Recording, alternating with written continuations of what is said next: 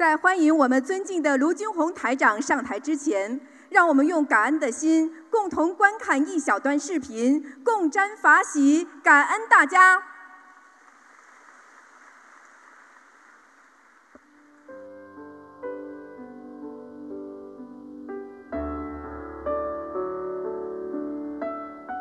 曾经在红尘中寻寻觅觅。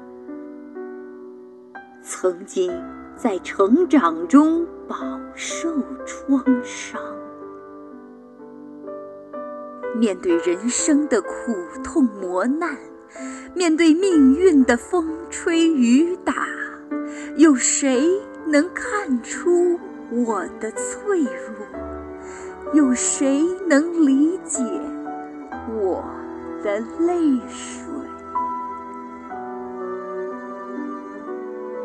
直到遇见了您，我亲爱的师傅，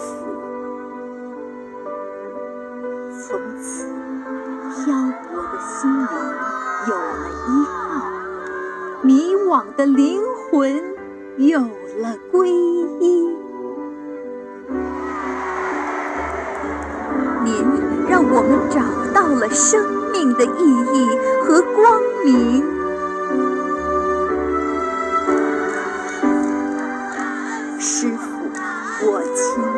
师傅，每一次法会上的欣喜重逢，每一次法会后的依依不舍，再见两个字，我真的不想说。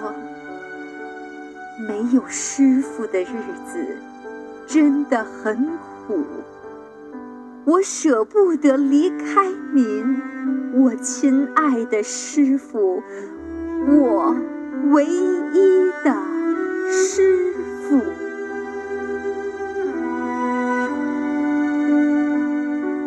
一路为我们遮风挡雨的师傅，一路为我们忍病耐苦的师傅，一路为我们鞠躬尽瘁的师傅，一路为我们忍辱负重的师傅，一路为我们牵肠挂肚的师傅，一路为我们默默承担却从不言苦的师傅，一路为我们的不开悟、不改毛病。痛心疾首、语重心旁的师傅，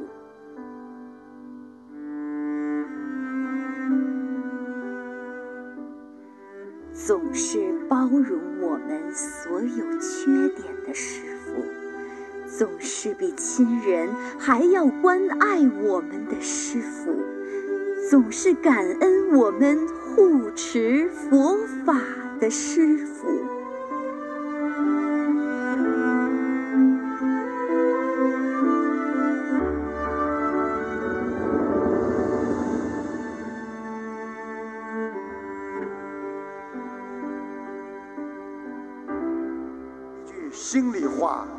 台长爱护你们，爱你们，我永远不会放弃你们。师傅。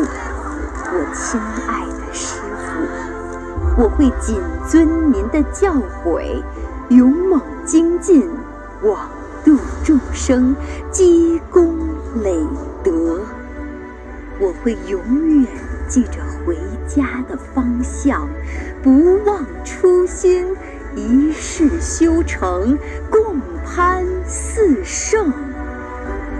师傅，我亲爱的师傅。待我正悟菩提，功德圆满，我若再来，必定脚踏莲花。人间薄情胜人情，普度众生方为情。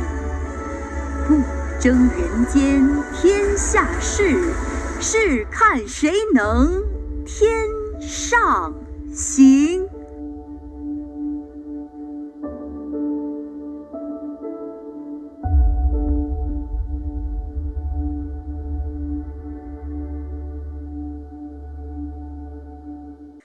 金红台长不辞辛苦，心系众生，在辛苦的拜师仪式之后，顾不上休息，仍然要坚持为我们现场开示。现在，让我们用最热烈的掌声，恭请尊敬的卢军红台长。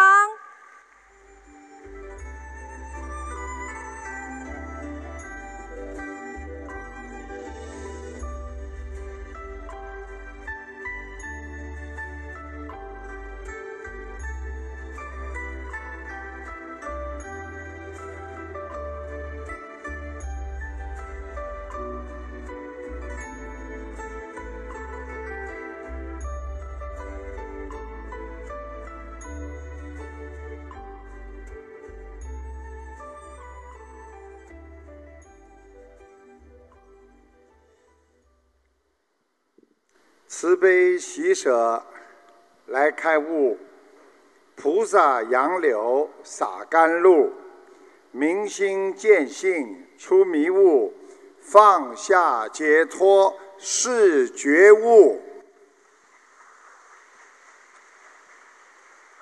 感恩大慈大悲救苦救难广大灵感观世音菩萨，感恩十方三世一切诸佛菩萨龙天护法。感恩各位嘉宾、法师和来自世界各国的佛友们、义工们，大家晚上好。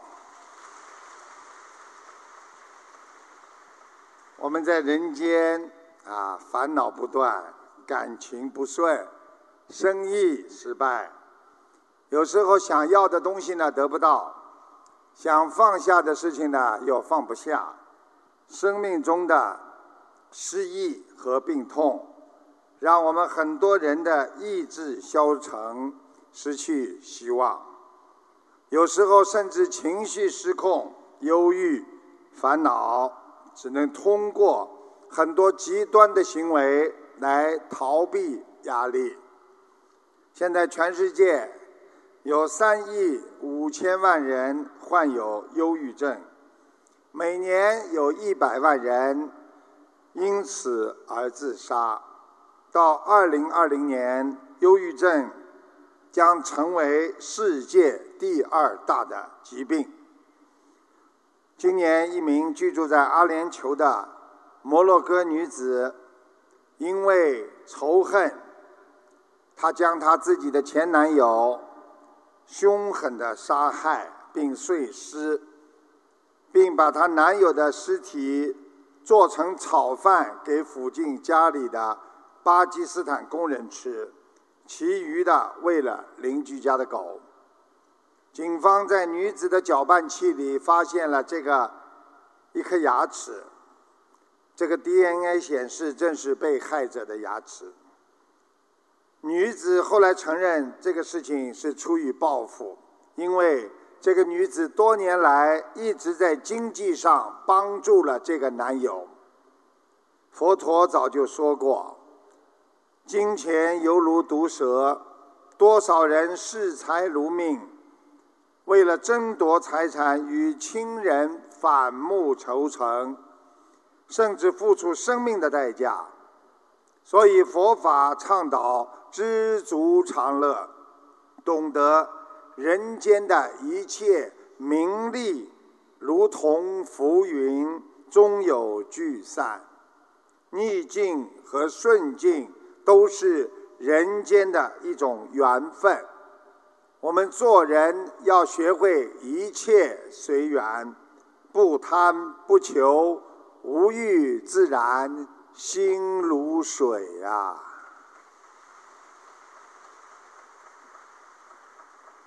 在十一月二十号下午，哈萨克斯坦阿拉图木发生了一起意外，堪比死神来了。一名六十岁的女子在路边停完车，走在积雪的人行道上，突然一根冰柱从屋顶上掉落，正砸中了女子的头部。他当场昏死，不幸死亡。我们人生时时刻刻充满着意外和伤害，只有佛法才能让我们把握住我们自己的命运，因为我们有观世音菩萨的慈悲保佑啊！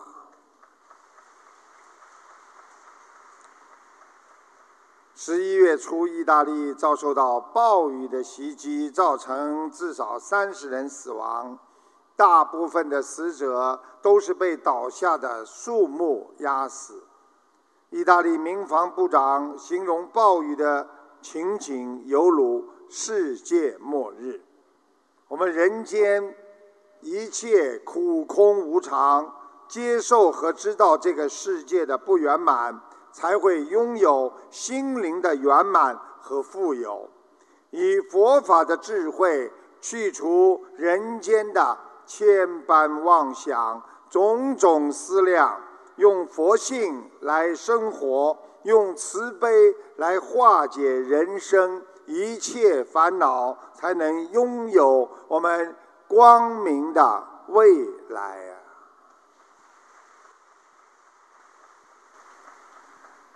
今年的九月二十九号，台北的小曾，我们的佛友的小曾的哥哥，骑着机车在巷子内与人相撞。当时他哥哥的头部啊受到严重的撞击，啊颅内出血，马上失去意识，被送到医院急诊室。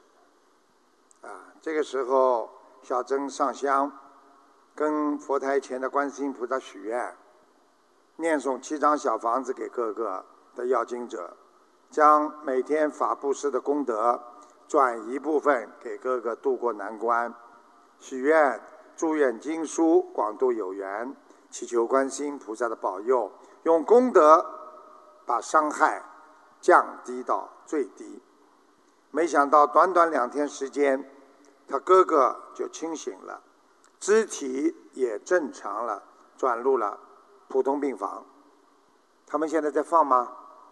有一个小曾的，你们看到了吗？他写过来的。之后，他哥哥头部的颅内出血的部分已经自行的吸收，头部右边受伤的部分已经钙化，医生说没有太大的影响，可以出院了。观世音菩萨有求必应。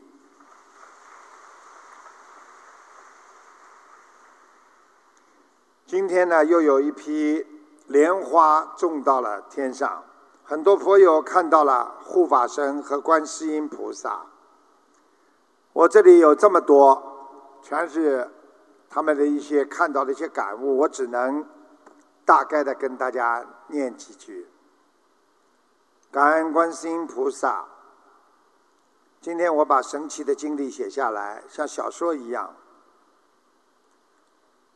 他说：“呃，我不能念全部啊。”他说：“到了会场很困，眯了一会儿，看见白衣观世音菩萨来了，给大家撒杨柳枝，还有莲花生大师，还有佛陀和孩童还在，还有一个加持摸顶的智士。过去过了一会儿，又看见一个彩虹，在拜师的观音堂，我们像充了气一样，很大的能量体包围着我，全身酥酥的。”拜师的时候，师傅带着我们坐的云朵，像橡皮艇一样，一艘船飞呀飞呀。师傅拉着我们进入了一个圆形的管道，然后我们就进入了一个飞船一样的房屋，窗户透明明媚的阳光，整个屋顶像花蕾一样，啊，我们一直啊被送到啊很高很高的屋外。啊，屋外的楼阁，古代的房屋，有水有房。他说他睁开了眼睛，嗯，这是一个他看见的观世音菩萨。啊，我来自中国山东省日照市，啊，师傅一进观音堂给我们加持的时候，观世音菩萨妈妈就来了。她身着的白纱，看见我们非常高兴和法喜。观世音菩萨说：“你们都是好孩子，好好修，要回到自己的家。”他看见了观地菩萨、弥勒菩萨、龙天护法菩萨，随之到来。他说：“师傅的法身也来了，一尊穿着白色的袈裟，另一尊穿着金色的袈裟，伴着天上满天的莲花，法喜充满。他叫崇华。今天，当我和师兄走进观音堂，听到师傅刚讲话的时候，我看见观世音菩萨脚踩着祥云。”笑眯眯地看着我，菩萨面前有一座非常漂亮的彩虹。此时内心感应像触电，浑身很热，手很发烧。啊，你们知道了，一听到讲热，讲成发烧的话，一般都是东南东南亚的佛友。啊，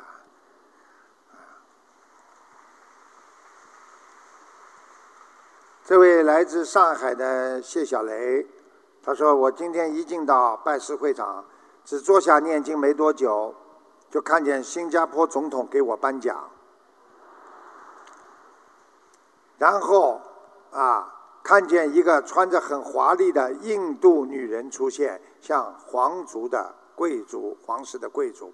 实际上，他看到是他的过去，啊，眼睛睁开，看见观世音菩萨从画像里走了出来。”有才，啊，有时是两尊，有时是三尊。眼睛啊闭起来的时候，就看见整个会场都笼罩着啊这个佛光和金色的光。须弥山是啊紫色的，观世音菩萨是金色的。师傅拿起话筒一讲话，我感觉看见了弥勒佛菩萨，这是他写的。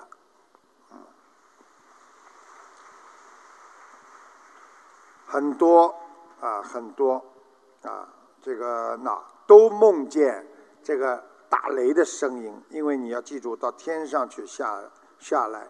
前面那张也是，这个是一个弟子他写的。我是马来西亚新山这个四古来的陈秀宝，是不是叫四古来啊？马来西亚的地方叫四古来不啦？突然感觉观世音菩萨。啊！观音堂刮起大风，吹得呼呼响。我以为自己错觉，吓得心跳加速。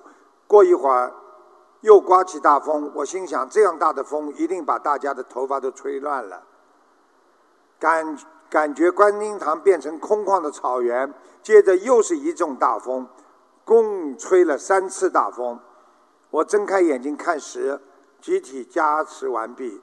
弟子想问师傅。吹三次大风代表着什么？是不是佛法生呢？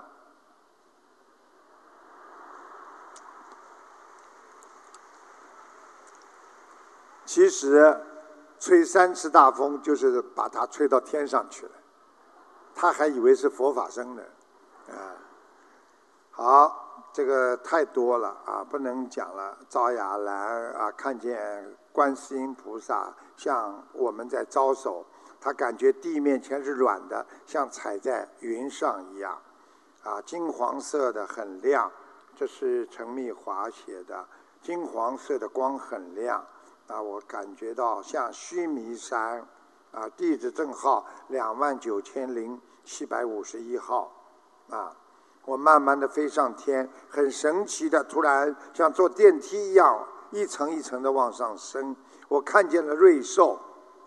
再过不久，我好像坐火箭一样冲到最高，来到了南天门，听到了一声非常大的钟声，啊！一路上我看到很多菩萨和祥光在天上飞呀，仿佛像电影里一样。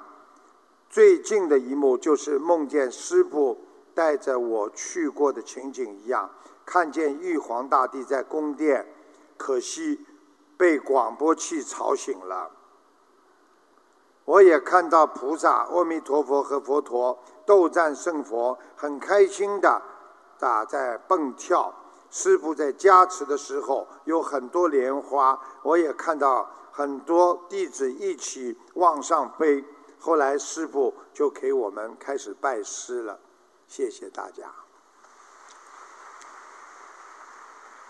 太多了，啊，一百多份了，不能念完了。那么台长继续讲我们的啊，这个我们讲我们的开示。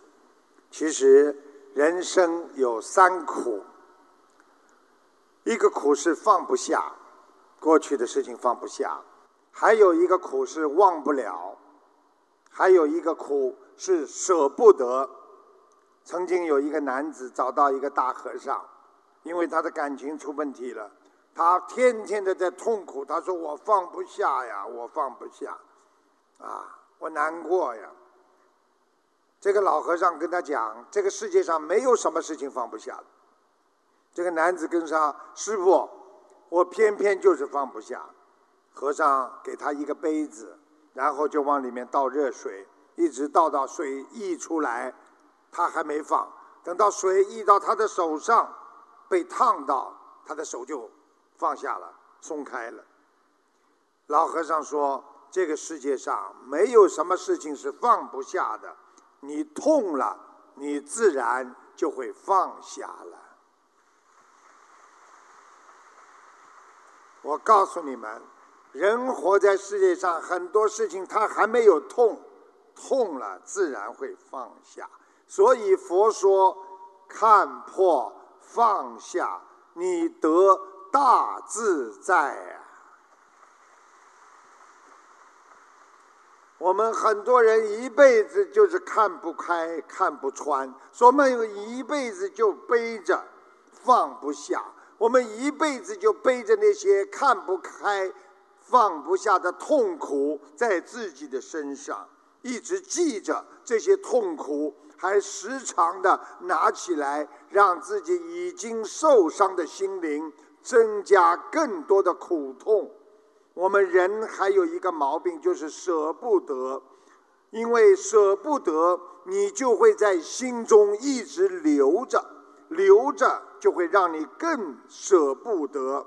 我们在人间，心痛也难免啊。但无论怎么疼痛和纠结，我们应该懂得菩萨告诉我们的知无常。你必须勇敢的去面对它，对这个世界所有的一切事物，你要面对它，要接受它。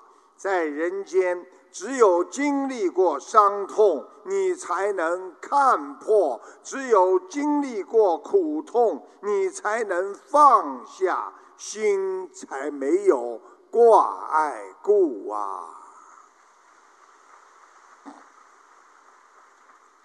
我们人的一生啊，师傅说好比一台机器呀，啊，重复着我们生命的时光。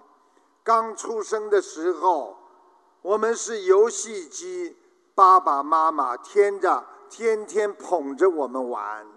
上了学了，你是一台复印机，每天抄写书本上的东西。工作了。你是一台发动机，既要省油，还要出效率。有孩子了，你是一台提款机，二十四小时要给他们付出钱财。到了中年了，你是一台搅拌机，每天都要忙着应付各种各样的人。退休后，你是一台拖拉机。别人嫌你烦，事情做不完呐。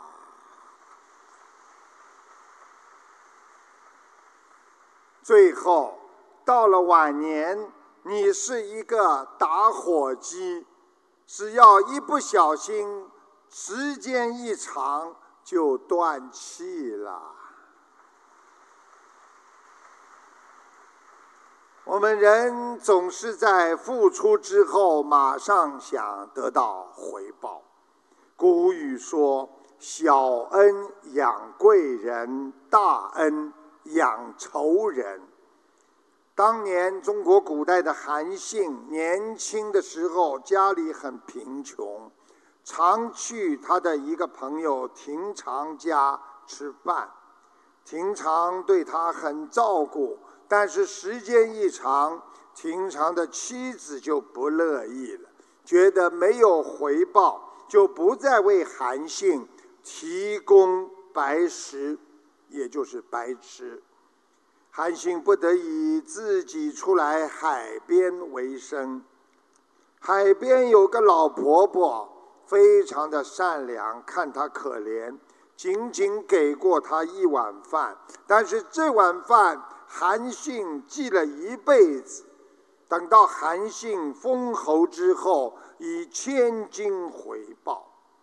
但是那位帮助他很长时间的亭长，却只得了一个小人的评价。要记住了，帮助别人要无私的奉献，但是人总是人心不足。当你在帮助别人的时候，总是想着我什么时候能够得到回报，越想索取更多，越会失去更多。这个故事让我们知道，人不能贪。人总想要得到更多，有时候适得其反呐。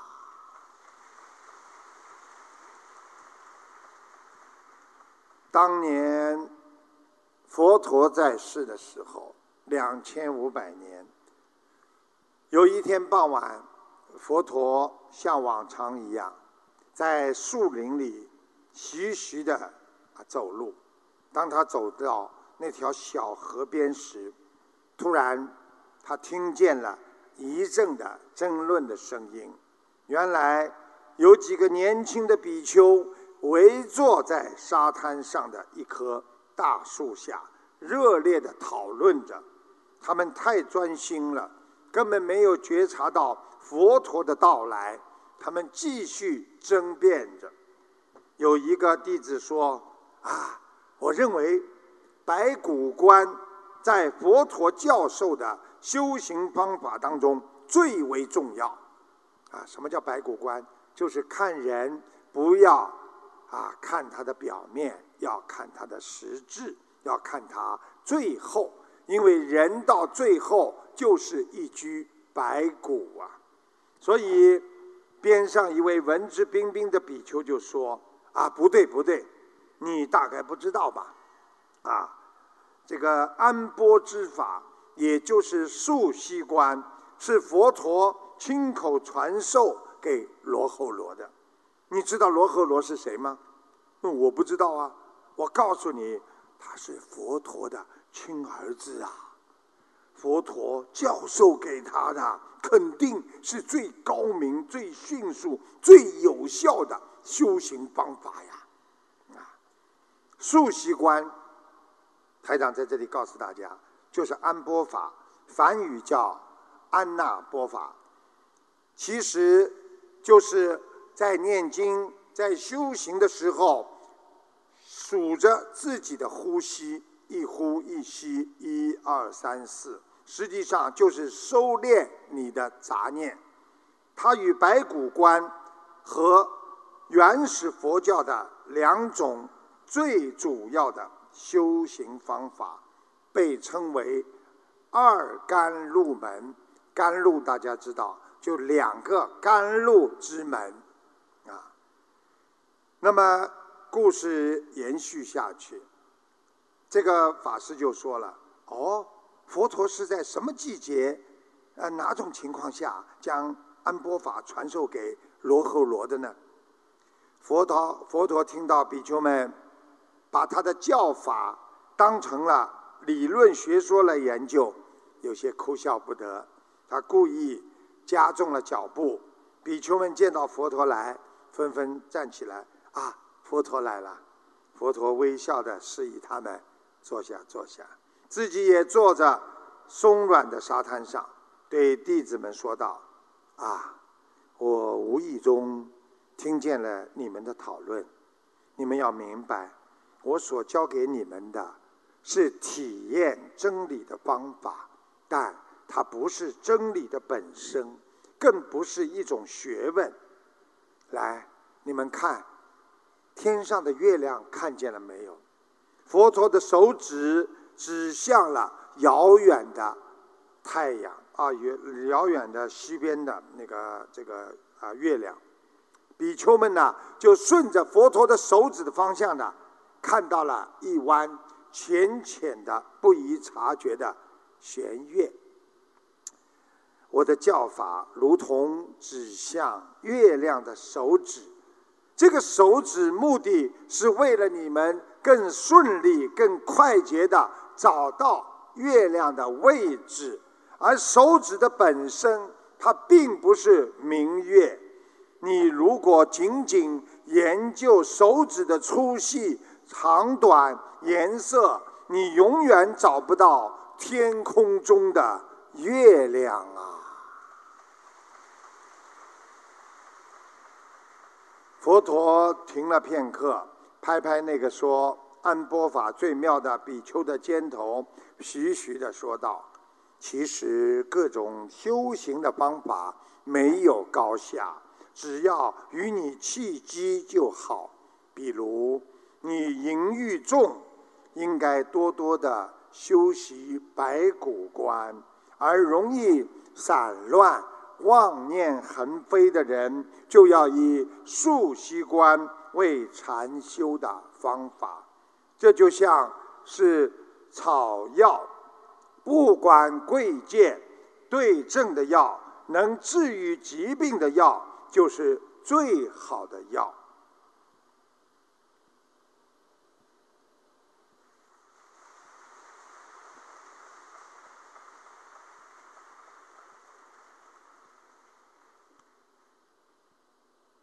这是法师吗？站在那里。这位是法师吗？不是啊。啊一位名叫阿利陀的比丘，感动的啊匍匐在地，抱着佛陀的脚说：“啊，世尊，您说的太妙了，我一定要铭记你的教导，将佛法当作我的灵魂，终生执持不舍。”你们听听这句话，其实很正能量，没有什么问题。但是佛陀大摇其头，他说：“佛法恰似一手载着你的木筏，我们渡河需要木筏，但它绝对不是彼岸。一个有智慧的人到达彼岸之后，就不会扛着木筏到处跑。所以，我演说的佛法就像舟筏，是帮助你们。”超越生死的河流，到达觉悟的彼岸。你一定不要执着它，不要死死的抱着它不放，要懂得及时的脱离它，舍弃它。所以，大舍大得，小舍小得，不舍不得呀。菩萨为我们关上一扇门，必然会为你打开一扇窗。你失去的一种东西，必然会在其他地方收获另一个馈赠。关键是我们人要有乐观的心态，相信有失必有得，要舍得放弃。要正确的去对待你的失去，因为失去可能会成为你生活当中的一个经验，它预示着你另外的一个获得和成功啊！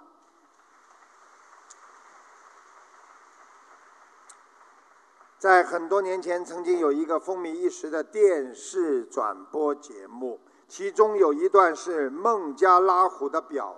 演特别受到观众的喜爱。一天晚上，驯兽师像往常一样的演出，在众人瞩目之下，啊，他领着几只老虎啊进入了铁笼子，然后将门锁上。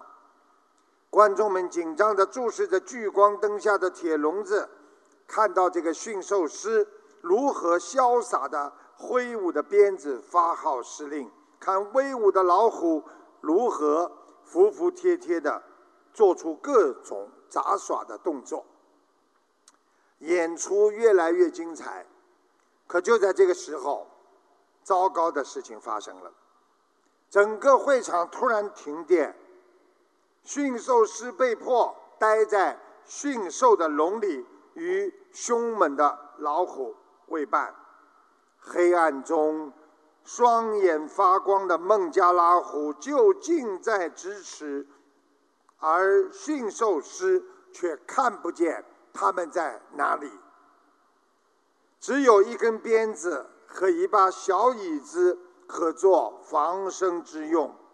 在长达近一分钟的没有电的时间里，所有的观众心全揪在那儿，都为笼子里的驯兽师担忧。然而，就在灯重新亮了之后，大家惊喜地发现。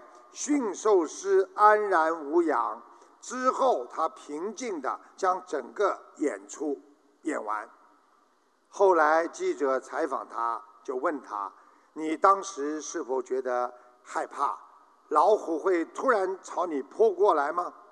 驯兽师说：“一开始自己突然是感到毛骨悚然呐，但他马上就镇静下来了，因为他意识到。”一个非常重要的事实，那就是虽然他看不见老虎，但老虎并不知道这一点。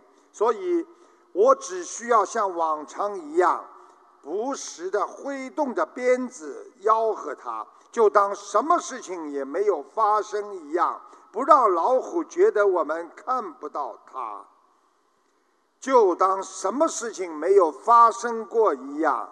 简简单单的一句话，我们生活当中并不容易。如果驯兽师被停电意外吓呆了，没有做到，就当什么事都没发生。可能等待他的就是被老虎吃掉。其实，我们生活在这个复杂的社会当中，道路上有很多的困难和挫折。当困难和挫折来的时候，我们很多人把不稳自己，不知所措，放弃了自己为之而奋斗的理想；而有些人却能非常冷静下来，就当什么事情没有发生过一样，保持着过去的精进和努力。就如夫妻吵架过后。很多人忘记了，就当没有发生过一样，就当没有发生过一样，你才会继续的努力维持着家庭的和睦和平安。就犹如很多人千百次的失败，才换来了他的成功一样。就犹如孩子考不上精英学校一样，你也要当做没有发生过一样，因为你记住了，只有当他没有发生过一样，你才会继续努力。我们学佛人发现矛盾和烦恼，我们要用佛的智慧解决后继续修，就当什么事情也没有发生过。一样，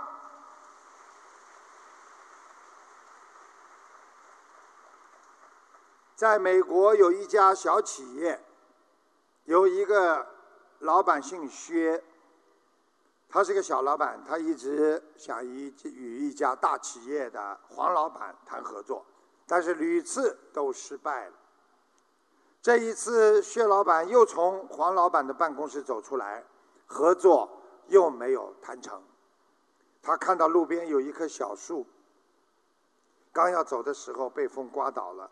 他走过去扶起小树，为了防止再次被风刮倒，他还特地从车上找来找去，找来了绳子，把这棵小树来固定。谁也不会想到，薛老板的举动被在办公楼上的王大老板看得一清二楚。正是这个无意的举动。打动了黄老板，合作终于谈成功。在签订合约的时候，黄老板说：“哎，你知道吗？打动我的不是你扶起的小树，而是因为你为了这棵小树，你跑得很远，去拿了一条绳子来把它固定好。在别人需要帮助的时候。”如果一个人能在别人不知道的情况下，毫不犹豫地去牺牲自己的利益，哪怕牺牲的只是一点点，这也是难能可贵的呀。黄老板继续说：“我没有理由不与这样的人合作，这样的人也没有理由不获得成功。”后来。果然，小老板的事业蒸蒸日上，越做越大。人生有时候被欲望捆绑一生，我们为名为利而活着，犹如一个蜘蛛一生只是摆动的腿和脚，又有如蜜蜂只知道采蜜，飞蛾只知道扑火一样。受到 DNA 的生命生存基因一样的机械的走完了他们的一生。我们人在欲望当中为名为利，为了一个生活，和那些动物没有什么两。因为一个人如果没有高尚的期盼，只知为了活着而活着，人那就跟动物一样。永远走着自己的 DNA，所以人只有提高自己的意识形态，提高自己的境界，知道要帮助别人，要启动于会命之时，你才能不会屈服于欲望，这才是你走向解脱的第一步啊！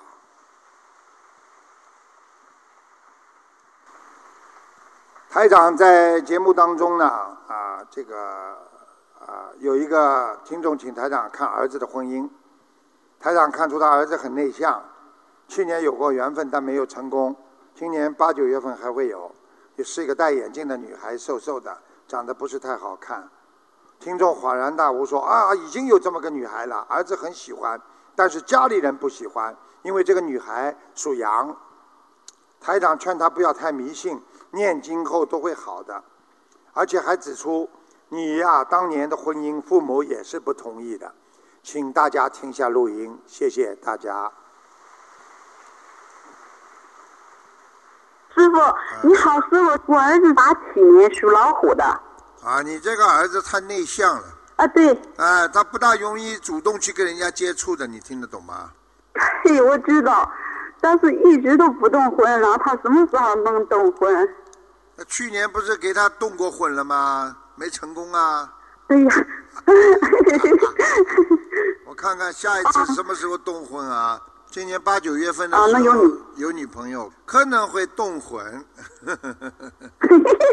他碰到的这个女的，就是不是太好看的，脸戴副眼镜的。是吧？他是不是就女孩个不高，瘦瘦的？是啊，瘦的肯定瘦的，长得不是太好看。哎呦，长得不是太好看。师傅啊，啊，对呀，哎呀，他倒想啊，但是我太没看好了他。哦，你看看看，你看看师傅都看到了，你看看看，哎呀。哎呀，师傅看的太对了，戴副眼镜。啊，你看见了吗？就是他呀。你儿子喜欢的人，你们弄不掉的，他很倔的。你这个儿子非常倔的，你们去反对他没用的。哎呦，他属羊哎，我不太喜欢，我们家不喜欢属羊的。哎呀，不要这么迷信了，念了经之后都会好起来了呀，不要去反对了。你看哪一个孩子婚姻父母亲完全同意的？你的婚姻你爸爸妈妈完全同意不啦？也不同意的呀，对不对呀？对对对对对对，还要我讲啊？我再讲。好 好好，谢谢师傅，我听你的师傅，听你的。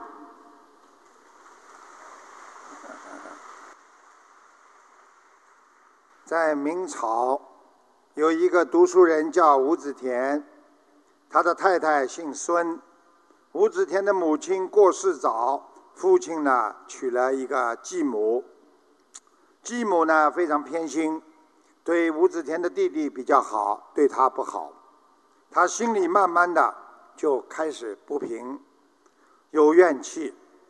后来他娶妻了，继母对他太太也不是很好，他就更不平，想要去找继母理论，都被太太把他劝下来了。后来，他的父亲去世了，父亲留下了地和银两，结果继母把最差的田地给他，自己跟着弟弟留的最好的田地，还把很多的钱都私吞了。吴子田真的受不了了，他要去找继母，又被他的太太拦下来了。说到这里，我们要知道学传统文化。首先要学会吃亏，不只是跟别人学吃亏，就是对你自己最亲的人，你也要学会吃亏。人要了解，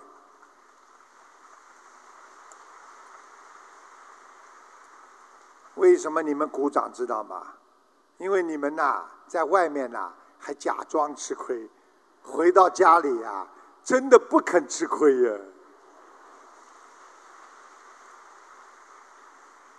所以人要了解，该是我们的，跑也跑不掉，哪能是争来的呢？啊，这个越争福报越少，没有哪一个家庭为了争遗产或者争财产闹上法庭，最后家族会越来越兴旺的。所以中华传统文化上讲，伦常乖舛呐，就是伦理常理冲突了。利剑消亡，很快这个家族就开始败坏了。所以这个太太很有修养，很善良。所以中国古时候讲“妻贤妇祸少”，就是妻子很贤惠，丈夫的祸就会少很多。妻子贤德，帮丈夫会转掉很多的劫难。我们故事继续。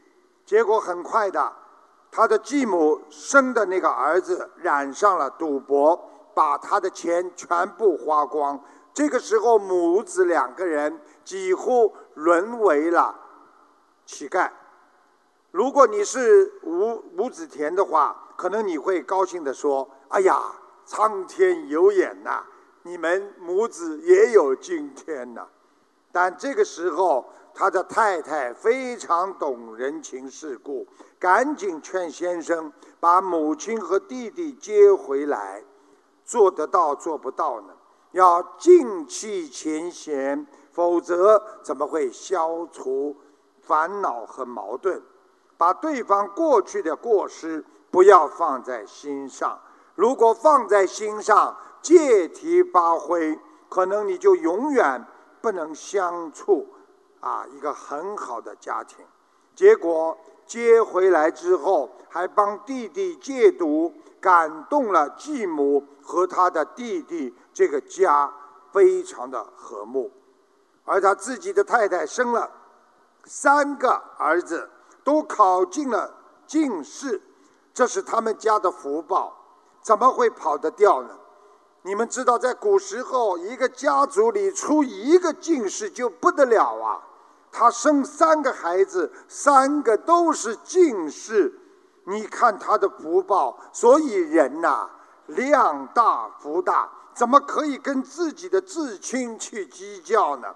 三个儿子从小看到他母亲的道德和行为，和母亲的忍辱，哪有不成才的道理呀？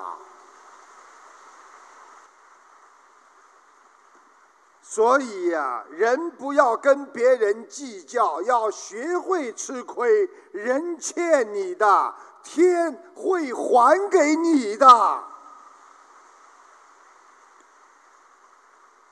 所以我们做人要懂得“福往者福来”。你没有给别人造福，你得不到福气的回报。芸芸众生，我们很多人的失意和烦恼，都是在欲求得到时它产生的。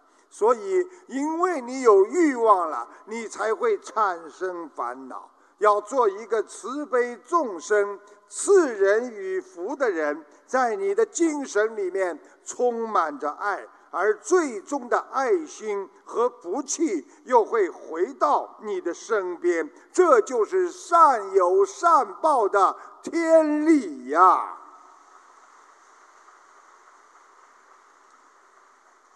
我们人可以犯错，但是不能经常犯错。人可以对不起别人，但是不能经常对不起别人。做错事情一定要学会改正。佛法界讲，自己心中要有一块悟性。如果你通过别人让你来开悟，那是假悟。你自己悟出来，那才叫真悟。学佛就是要斗自己身上的负能量，去掉我相。我在心里，因为是最大的，所以只有去除了我的自私心，你的心中装满了别人，哪有我相的地方存在呀？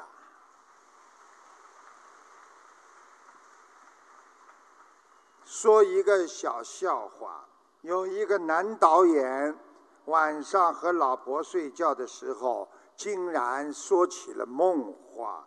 梦话中他说道：“啊，亲爱的，我太爱你了，我会尽快的跟我老婆离婚。”这时候，男导演讲完这句话，突然的醒了，往边上一看。发现他老婆正恶狠狠地盯着他，男导演马上意识到：“哎呦，坏事！”重新闭上眼睛，假装继续睡觉。男导演翻了一个身，继续假装说梦话：“好，好，你就用这样的语气啊，再说一遍，非常好，还开拍。”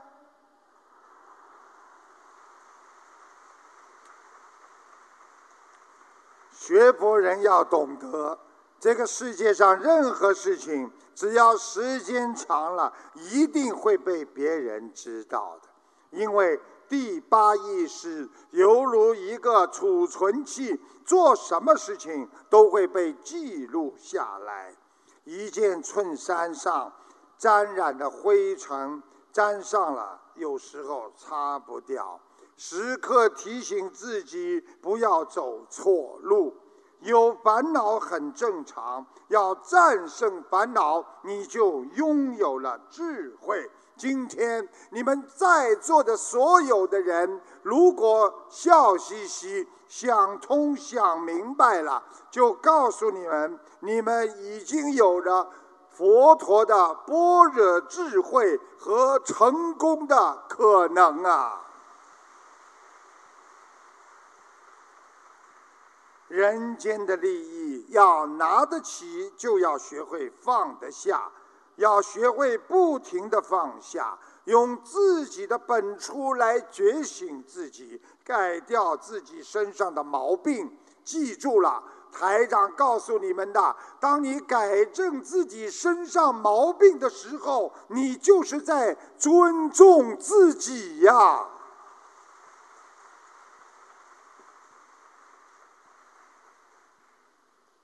这个六祖坛经上曾经说过，一切福田都离不开心地，心地上播下善良的种子，总有一天会开花结果。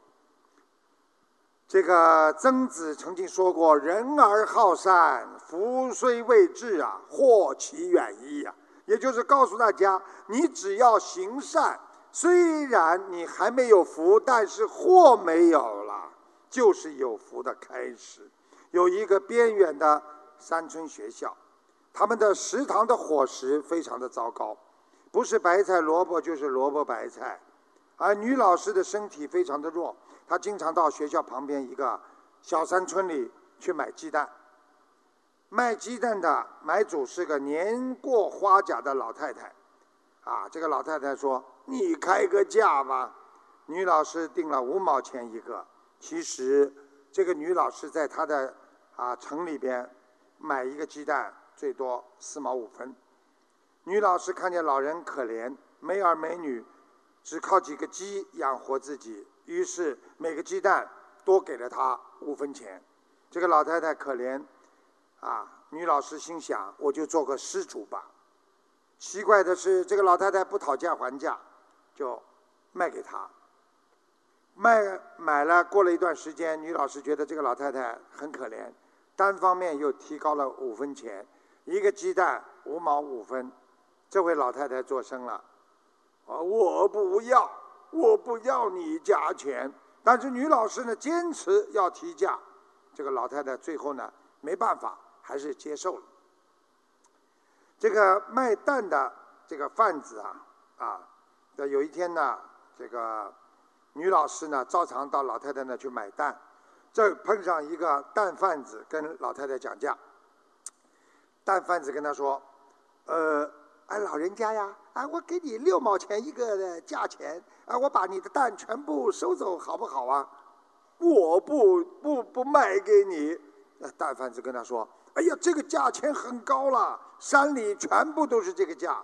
老太太说：“我不是因为这个价，而这些鸡蛋我是要卖给那位瘦瘦的老师。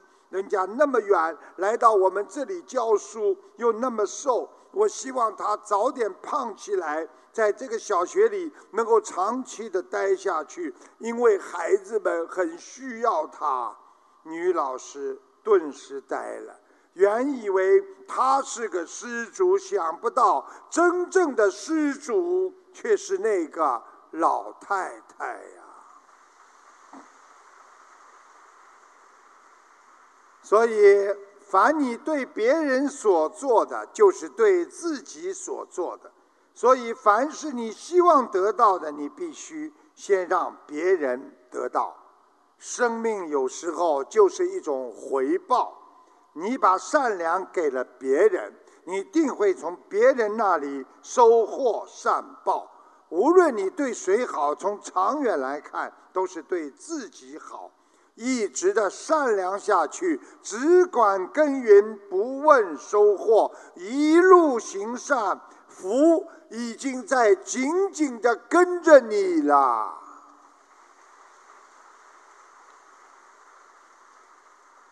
一个人的心像一个瓶子一样，装什么它就显示什么。一个干净的瓶，当你装上新鲜的果汁，那就是一个新鲜的果汁瓶；当一个瓶子装满了毒药，你的心就是拥有着毒药。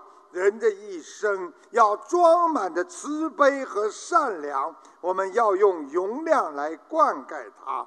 如果你每天把对别人的恨记在心里，放在你这个溶液的瓶子里，你把别人对你的不好永远不能去忘记它，你终有一天像电脑一样会死机，也会让你心里的净离瓶破碎的。所以我们学佛人知无常，生不带来，死不带去。用慈悲宽容，能获得自己在人间的宁静和快乐。现代的生活离不开宽容，现在的生活要学会拥有一颗慈悲的心，理解别人的对与错。实际上，要记住了，你理解别人，才会得到别人的宽容。学观世音菩萨大慈大悲，才能战胜自我啊！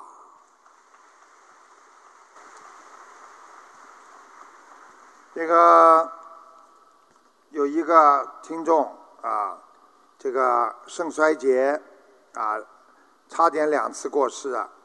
啊，第一次在六月底，因为腹内的啊，导致排不出肚子里的啊腹透液，天天腹痛难忍。他妈妈给他放了一千两百条鱼，小女孩在一天时间里，居然莫名其妙连摔了三跤，三跤，包裹的大网膜自动脱离了腹透的管子，连护士都说这真是奇迹。第二次是十月九号中午，小女孩做腹透析的时候，腹部的管子硬啊硬住了，他妈妈许愿一个内一个月内放生一千两百条鱼，坚持念小房子。刚好在十月十一号，师傅在纽约开法会，另一位同修把女孩子的照片带到了法会，啊，到十二号中午，小女孩就基本排尿正常，请大家听下录音。喂，啊台，长爷爷您好，嗯，感恩大慈大悲观世音菩萨妈妈，感恩大慈大悲的台长爷爷。今天我要分享在菩萨妈妈的慈悲保佑下和台长爷爷的加持下，两次逃过劫难的亲身经历。我于二零一七年九月因为肾衰竭开始做腹膜透析，正好是十三岁的关节。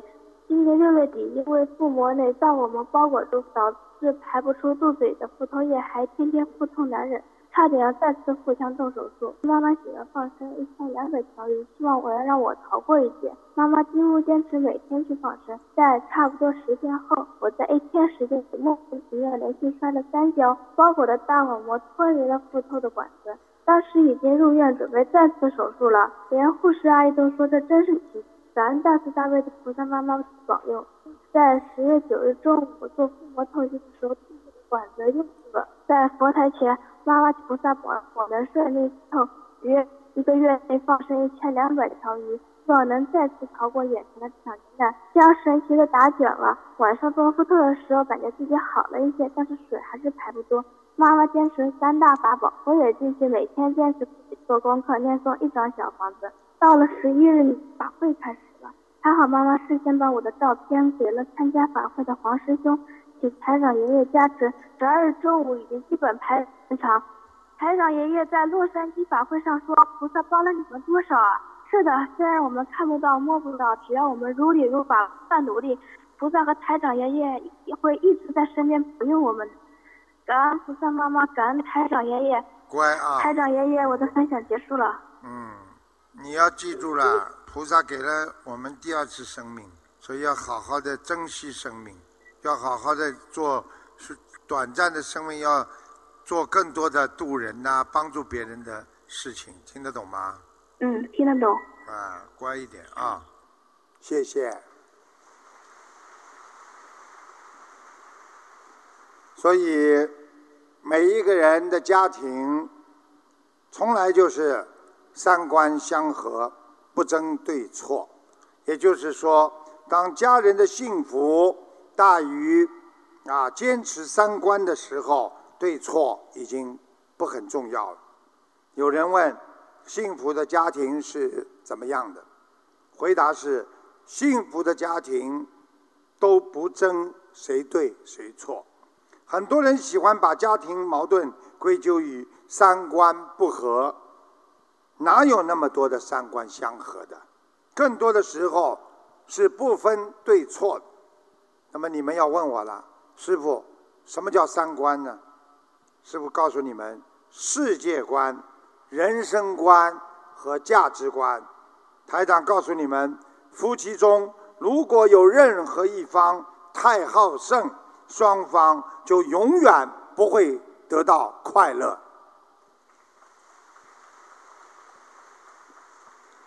有一对老夫妻吵架，丈夫总是让着妻子。妻子问：“哎，你明明知道我错了，你为什么还让着我呀？”她的丈夫说：“呃，因为我怕吵赢了会输了感情，呃丢了你我就输了人生的一半。婚姻里哪有那么多的三观相合？不过是你在争吵，别人在忍让。如果不懂得忍让，你就会出洋相。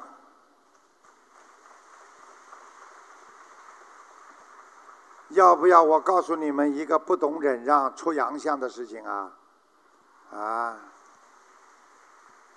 听好了啊，仔细听好了啊，啊，有一个老公刚从外面回来，他老婆呢听见她老公回来了，她就冲着家里在房间里说：“哎呀，他他回来了，你快躲起来！”这个男人在门外听到老婆说这个话，他知道发生了什么了。他进屋之后四处观看，一看橱柜动了一下，这个丈夫怒火冲天，抬起衣柜就准备把这个柜子从八楼扔下去。他老婆在边上说：“哎，你等一等，等一等，听我说完。”老公举着柜子：“你不要解说了，你不要再解释了。”砰一下子把衣柜推了下去。老婆一急说道：“啊，你疯了！儿子在跟你玩捉迷藏呢。”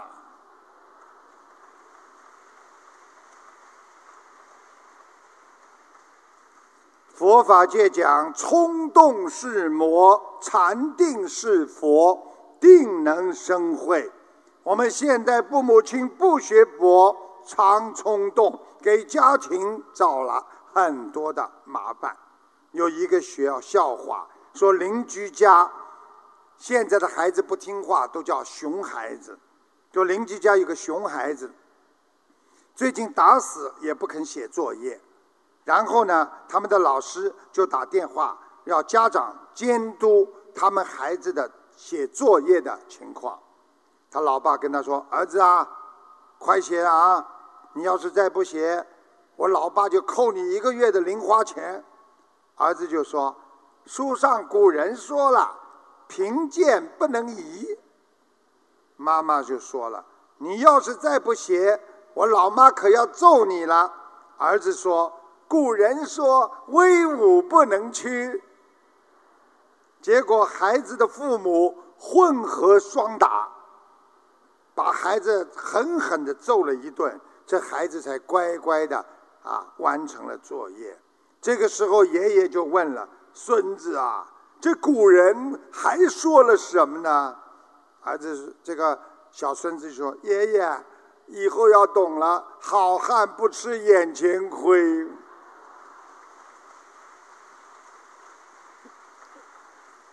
愿意吃亏的人，终究不会吃亏；吃亏的人，一定会有善报。”爱占便宜的人一定占不了便宜，赢得了威力，却失去了人缘。失去了人缘，少了财源，没有财源，你就不能团圆。再好的东西，你也不可能永远的拥有。不必计较人间太多的名利得失。学佛人必须常怀怜悯之心，常施援助之爱。很多人得到利益，失去了人心。莫要以成败无因，今天的苦果是你过去播着种子，当下的付出会让你得到明天的回报。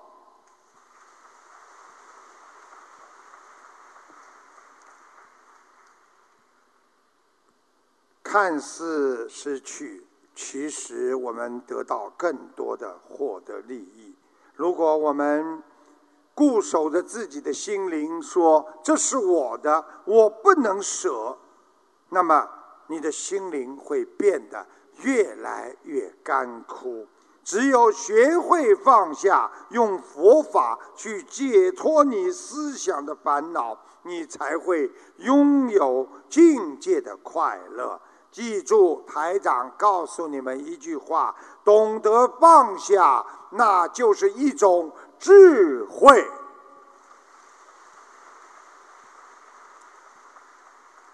说一个笑话给大家听听。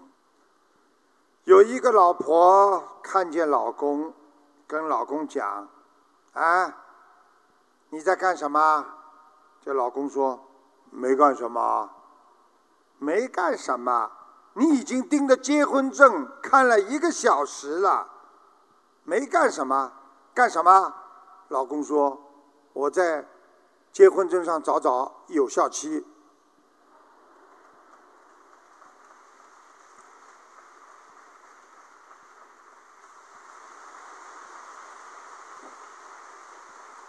听不到掌声那我的笑话就不讲了。好，第二个，有一个朋友啊，说他老婆从来不认错。昨天他老婆第一次承认自己的错误，他老婆是怎么认错呢？他说：“啊，我错了，我当初就不该，我当初就不该嫁给你。”可见一个人要改毛病不是这么容易的。这个笑话没笑，我也很惭愧呀。豁出去了。第一个鼓掌不是太多，第二个居然没鼓掌了，啊！我豁出去了。第三个一定要让你们开心，而且第三个笑话你们要记住，里边有笑中笑。仔细听好了啊！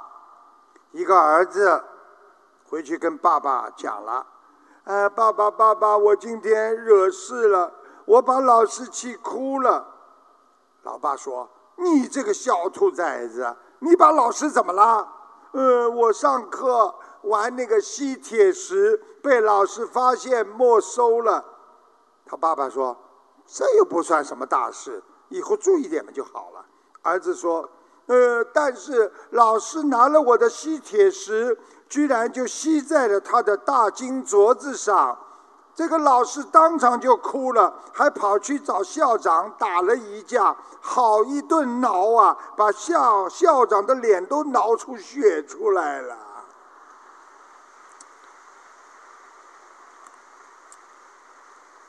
他爸爸说了：“好了，好了，好了，没事了，去玩吧。”记住啊，你以后拿吸铁石离你妈远一点。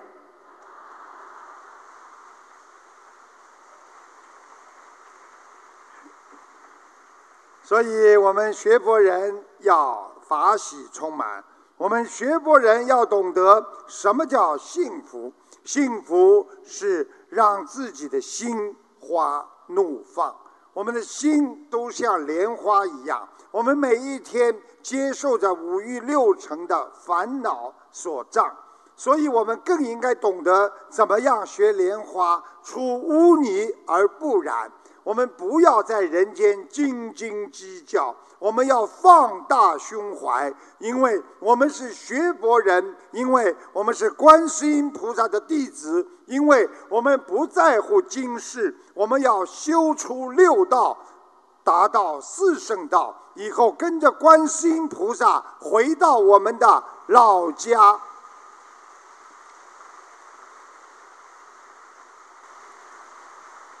梦幻般的人生，转眼就过。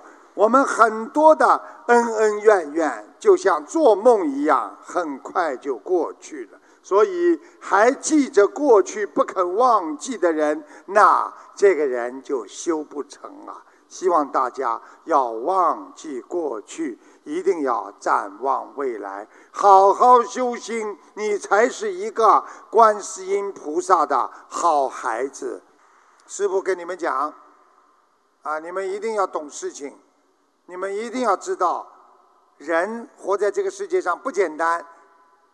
科学家早就发现了，这个世界上暗物质比明物质还要多。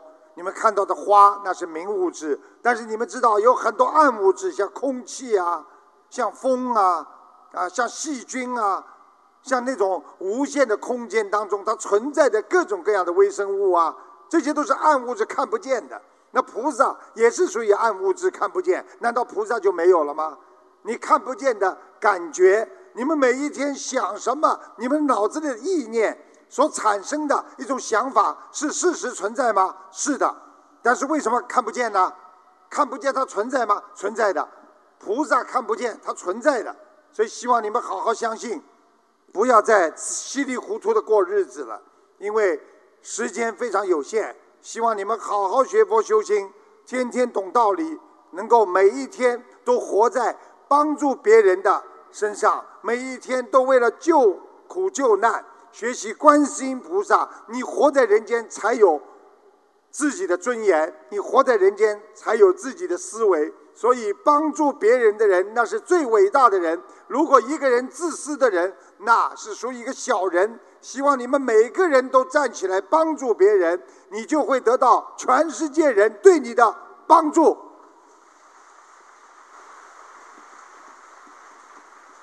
谢谢你们，今天呢，啊，到这里结束了，谢谢大家，师傅非常高兴。我今天有意的给你们看了一看，这小孩子在外面走来走去，师傅不是照样叫他停下来啊？你们以为啊，月朦胧，鸟朦胧？我告诉你们，师傅的心跟你们永远在一起。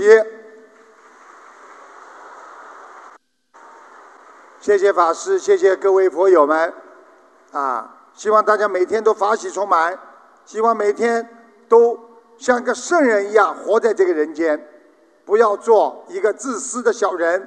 每一天为别人想的人就是个圣人。每一天为自己想的人就是个小人，所以我们要学菩萨，好好的学佛，好好的修心。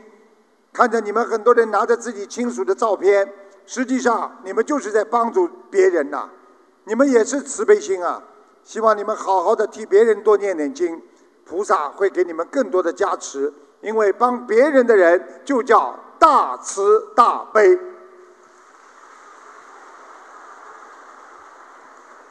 好了，好好休息。明天中午就跟可以跟大家见面了。哎，明天法会是中午。